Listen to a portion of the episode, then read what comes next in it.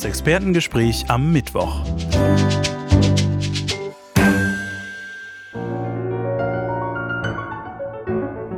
Heutiges Thema: die britische Schriftstellerin Mary Shelley und ihr Roman Frankenstein oder der moderne Prometheus.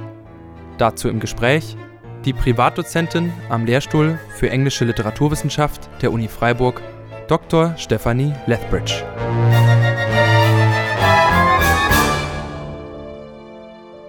Frau Dr. Lethbridge, heute vor 220 Jahren ist die Schriftstellerin Mary Shelley geboren worden, am 30. August 1797.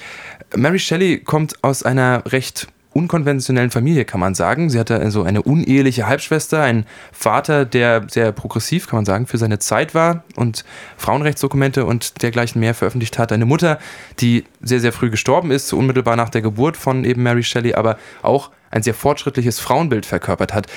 Kann man da schon mal von so einer grundsätzlichen Prägung für eben Mary Shelley sprechen? Ja, ich denke auf jeden Fall. Wobei vermutlich zunächst der Vater etwas prägender war. Vater, äh, sehr radikaler Aufklärer, der dann auch die Tochter entsprechend erzogen hat. Für ihre Zeit hat Mary Shelley auch eine sehr, eine sehr ungewöhnliche Ausbildung für Frauen erhalten. Und, und also da kommt natürlich der, der Kontext mit rein. Shelley setzt sich auch an sich zeitlebens mit sehr, sehr starken Vaterfiguren, starken, aber defizitären Vaterfiguren auseinander. Also die, sie versucht auch dieses Verhältnis zum Vater ständig aufzuarbeiten. Mhm. Nun ist, glaube ich, überliefert worden tatsächlich, dass sie später, als sie dann Percy Shelley, ihren zukünftigen Mann, dann kennengelernt hat und der Vater eher dagegen war, so ein bisschen sich darauf berufen hat, dass sie ja selbst auch aus eben so einen unkonventionellen Verhältnissen kommt und ihr Kind, das sie dann mit Percy Shelley bekommt, ja auch noch bekommt, bevor die geheiratet haben. Also scheinbar setzt sich das in ihrem Leben fort. Würden Sie das so unterschreiben? Ja, sicher. Also ihre, ihre eigene Lebenskonzeption war dann, war dann genauso unkonventionell wie die des Vaters. Shelley kam auch aus dem, aus dem Anhängerkreis von William Godwin, also äh, von Shelleys Vater. Die waren beide Revolutionäre, beides Anarchisten, beides im Grunde Atheisten. Von daher hat das, hat das sehr gut gepasst. Man könnte vielleicht sagen, dass Shelley als Romantiker seine Emotionen mehr lebt. Und ich glaube, das war ein Problem, was, Shelley, äh, was Mary Shelley mit ihrem Vater hatte, ja, der sehr vernunftbasiert immer operiert hat als, als Aufklärer. Sie sprachen jetzt an, genau, ein bisschen emotionsgeladener. Es gibt ja Geschichten überliefert von eben Percy Shelley, dass er vor Mary Shelley ja auch schon verheiratet war, in sehr, sehr jungen Jahren dann, glaube ich, mit 19 eine 16-Jährige geheiratet hat, eine offensichtlich sehr irrationale Hochzeit und, und eine äh, Liebesgeschichte. Also scheinbar ist Mary Shelley da an jemanden geraten, der, der ein, ein, ein kleiner Hitzkopf war, kann man, das, kann man das vielleicht so sagen. Immerhin sind sie auch schon früh zusammen durch Europa gereist. Mary Shelley war da nur 16 Jahre alt. Also das spricht ja auf jeden Fall dafür. Naja, die sind ja auch miteinander durchgebrannt, während Percy Shelley noch verheiratet war mit seiner ersten Frau und die war auch schwanger. Also das war alles etwas, auch, auch emotional, denke ich mal, eine belastende Situation. Wenn Sie sagen 16, 19 oder so, das klingt so nach Teenager. Ich glaube, das ist, das ist jetzt ein bisschen zu stark von heute gedacht. Mit 16, 19, das war jetzt nicht so ungewöhnlich, in dem Alter zu heiraten. Mhm, okay, na gut, dann lassen wir den auf jeden Fall das. Aber Fakt ist, uh, uneheliches Kind, das ist auf jeden Fall für die Zeit äh, ein deutlich äh, stärkeres das Problem ist, als für heute. Das ist ungewöhnlich, ja. Ja. Nun ist eine Reise dann ja gewesen, oder mehrere Reisen hat es gegeben in die Schweiz, unter anderem an den Genfer See, zusammen mit Lord Byron und so weiter, also großen Persönlichkeiten der Zeit. Und dort sind schon 1816 die Manuskripte für Frankenstein oder eben der moderne Prometheus, wie das Buch im Ganzen heißt, entstanden. Und na, ich habe mich als erstes gefragt, der Genfer See als sehr, sehr malerische Umgebung wirkt von außen erstmal für ein relativ ungewöhnlicher Ort, um eine Grusel- oder Horrorgeschichte wie eben Frankenstein zu schreiben. Liege ich da richtig? Ja, weiß ich, würde ich eigentlich nicht sagen. Also die Schweiz ist an sich relativ populär für Schauerromane. Also das haben sie zum Beispiel auch bei Anne Radcliffe. Also die Schweiz ist attraktiv einerseits als Rückzugsgebiet, weil das ist so ein Hort der Freiheit. Ja, also die Schweizer haben diesen Freiheitsmythos, die sind nicht verschiedenen äh, religiösen Despoten unterworfen. Also Katholizismus ist da nicht. Das heißt, das ist sehr, sehr attraktiv. Andererseits haben sie natürlich in der Schweiz die Alpen, ja, die so erhabene Landschaften zur Verfügung stellen, die, sich, die sie für Gruselgeschichten brauchen. Also Frankenstein spielt ja auch teilweise in der Schweiz. Und wenn wir jetzt schon beim Inhalt sind, dann springen wir doch einfach da mal direkt rein. Das hat natürlich Tiefen, die wir jetzt äh, in der Kürze der Zeit gar nicht erfassen können, aber können Sie uns noch mal einen groben Überblick über das Buch oder die Geschichte von Frankenstein geben für alle die, die das jetzt nicht mehr ganz vor Augen haben? Ja, also ganz grob, Viktor Frankenstein ist ein ähm, Student in Deutschland, der sich selber zum Retter der Menschheit machen möchte, indem er den Tod überwindet. Und zwar durch Galvanismus. Also das ist so eine Mischung aus elektrischen und chemischen Reaktionen.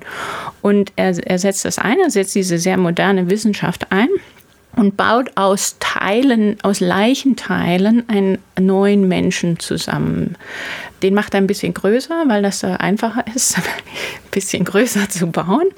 Er weckt den zum Leben und ist dann zu Tode erschrocken, wie hässlich dieses, diese Kreatur ist. Und weil er so, so erschrocken ist, flieht er auch. Also er verlässt dieses neu geschaffene Wesen, überlässt es komplett sich selbst und diese, diese Kreatur oder dieses Monster muss dann irgendwie selber überleben schafft das auch einigermaßen, schafft das auch, sich so eine Art Ausbildung anzulesen und versucht immer wieder, sich der Menschheit dienstbar zu machen.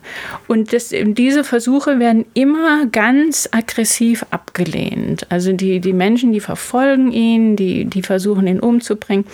Und das Monster ist dann am Schluss so verbittert durch diese ständige Ablehnung, dass es so eine Art Rachefeldzug startet gegen seinen Erschaffer, seinen Schöpfer, gegen Frankenstein und ganz systematisch alles zerstört, was Frankenstein etwas bedeutet. Und das heißt konkret, dass er alle Familienmitglieder und Freunde einfach umbringt. Was, was an sich ganz wichtig ist in, in dem Roman, ist, dass, es, dass er aus mehreren Perspektiven erzählt wird. Und das heißt konkret, dass wir nicht nur Frankensteins Perspektive kriegen, wie, wie das Monster ihn verfolgt, ähm, sondern auch die Erfahrungen des Monsters. Und das macht natürlich die, die Sympathielenkung sehr interessant, weil wir natürlich einerseits auf der Seite Frankensteins sind, dem die Familie umgebracht wird, ähm, andererseits aber das Monster auch ein Stück weit verstehen können, weil der, weil der so verzweifelt ist und so, so verbittert. Das ist eigentlich das große Problem, dass Frankenstein mit dem Monster nie mitfühlt. Und Frankenstein eben dann eben komplett versagt als Vaterfigur. Der setzt dieses Kind, ja, emotional Kind einfach aus, weil er, weil er es hässlich findet. Und dadurch nimmt einfach die Katastrophe ihren Lauf also in erster Linie eine tragische Geschichte, geht ja dann auch so aus, beginnt, und das ist natürlich irgendwie dann wiederum das Ende, der Rest ist ja rückwirkend erzählt, dass eben Viktor Frankenstein seine Geschichte erzählt, wie er versucht, dieses Monster zu finden und auch zur Strecke zu bringen, weil er eben sieht, was er ihm antut und seine Familie, Sie sagten es ja, und Freunde eben umbringt letztendlich. Und es scheitert ja. Und das Monster stirbt aber trotzdem am Ende. Hat so ein bisschen was äh, von der Tragödie von Shakespeare. Am Ende sind irgendwie alle tot. Also soll das sozusagen so dastehen, dass man beim Versuch, etwas Übernatürliches zu schaffen, wie zum Beispiel einen, einen Menschen zu kreieren oder eben Totes zum Leben wieder zu erwecken, dass das zum Scheitern verurteilt ist? Also diese, dieser Aspekt wurde dann in der Rezeption, vor allem in der unmittelbaren Rezeption im 19. Jahrhundert sehr oft betont. Also das wurde dann sehr oft so antifortschrittlich gelesen.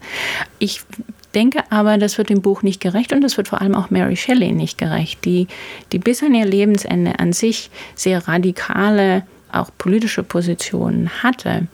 Ich denke, das Buch versucht eher zu sagen, äh, verantwortungsloser Fortschritt.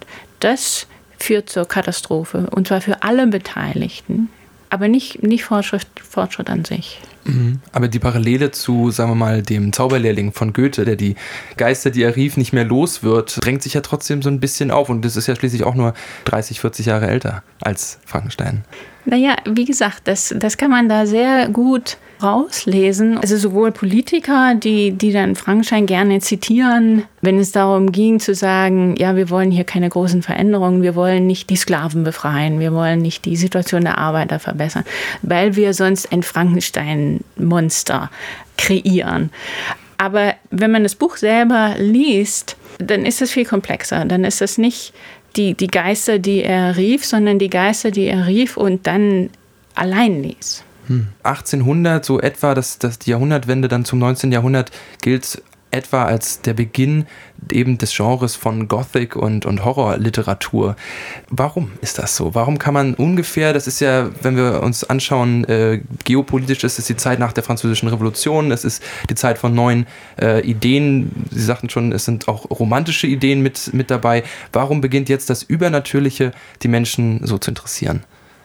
Also die einfachste Antwort ist zunächst, dass es eine Reaktion auf die Aufklärung ist, die die zu aggressiv die Vernunft betont hat und emotionale oder unvernünftige Aspekte zu stark ausgeschlossen hat. Das heißt, das ist so ein bisschen eine Gegenreaktion. Ich glaube, was auch sehr wichtig ist an sich, ist die Entwicklung auf dem Buchdruckmarkt oder allgemein auf dem, auf dem Druckmarkt, weil sie Ende des 18. Jahrhunderts eine, eine ganz starke Expansion des Druckmarktes haben. Und zwar eine Expansion, die auch nach unten geht, also preislich nach unten.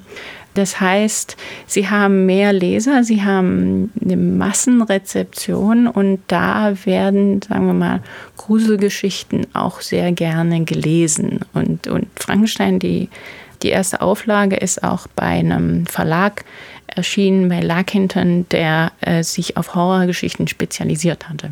Nun hat Mary Shelley natürlich deutlich mehr als nur Frankenstein geschrieben. Es war ihr erster großer Roman, aber es sind noch viele weitere gefolgt, dazu Essays und Gedichte und Kurzgeschichten und dergleichen mehr.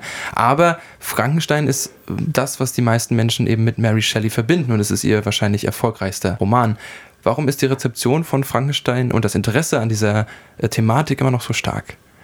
Naja, im Grunde spricht Frankensteins grundlegende Ängste der Moderne an. Ähm, und ich glaube, also vor allem das Thema Wissenschaft und eine Wissenschaft, die außer Kontrolle gerät, das beschäftigt, das hat die Viktorianer beschäftigt, das beschäftigt uns heute aber auch noch. Von daher ist dieses Thema sehr anschlussfähig, viel anschlussfähiger als die älteren Schauerromane, wo es um Katholizismus geht, irgendwelche aggressiven Mönche oder Nonnen oder sowas. Das kann man auch attraktiv machen, hm. wenn Sie Game of Thrones anschauen. Ja. Ähm. okay, das heißt, es ist einfach ein zeitloser Stoff. Naja, zeitlos nicht, es ist einfach ein Stoff für die Moderne. Hm. Okay, na gut, dann würde sich auf jeden Fall erklären, warum es immer noch neue Theaterstücke über Frankenstein gibt oder Filmadaptionen. Haben wir wahrscheinlich auch noch nicht die letzte gesehen, gehe ich mal von aus. Frau Dr. Lesbrit, vielen herzlichen Dank, dass Sie heute da waren. Ja, ich danke Ihnen. Das Expertengespräch am Mittwoch.